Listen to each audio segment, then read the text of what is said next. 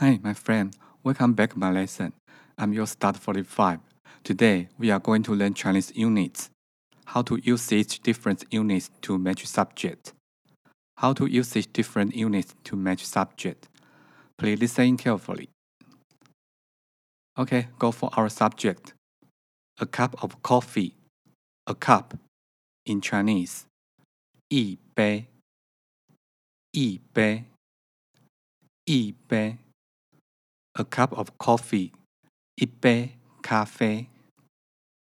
一杯咖啡。A bottle of beer. A bottle.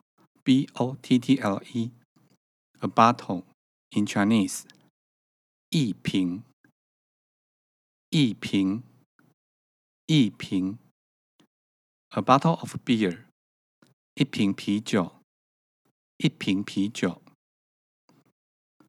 A kilogram. A kilogram.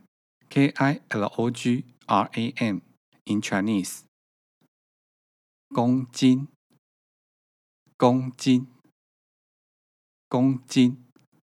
A kilogram rice. 一公斤米。一公斤米。A car.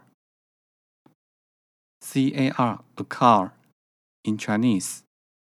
一辆。一辆。一辆。A car. 一辆车。一辆车。A truck. T R U C K. A truck in Chinese. 一台。一台。一台。A truck. 一台卡车。一台卡车。A bunch of flowers. A bunch.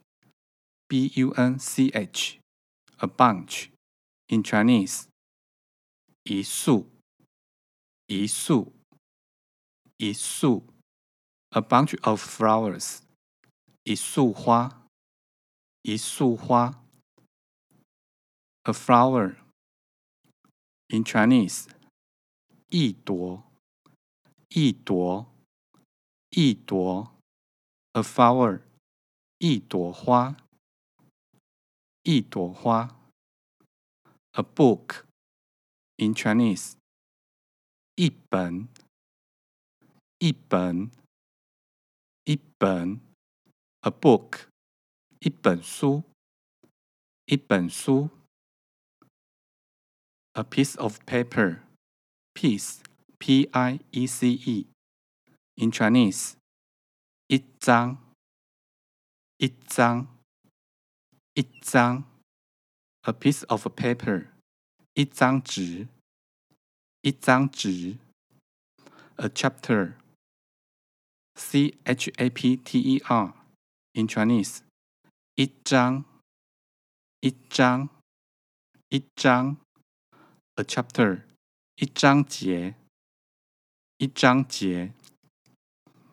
Okay, we stop here and continue tomorrow. Due to I'm afraid to tell you too much, you cannot remember anything. Finally, I would to say, if you have any subject want to study, welcome email to me. I will make textbook for you.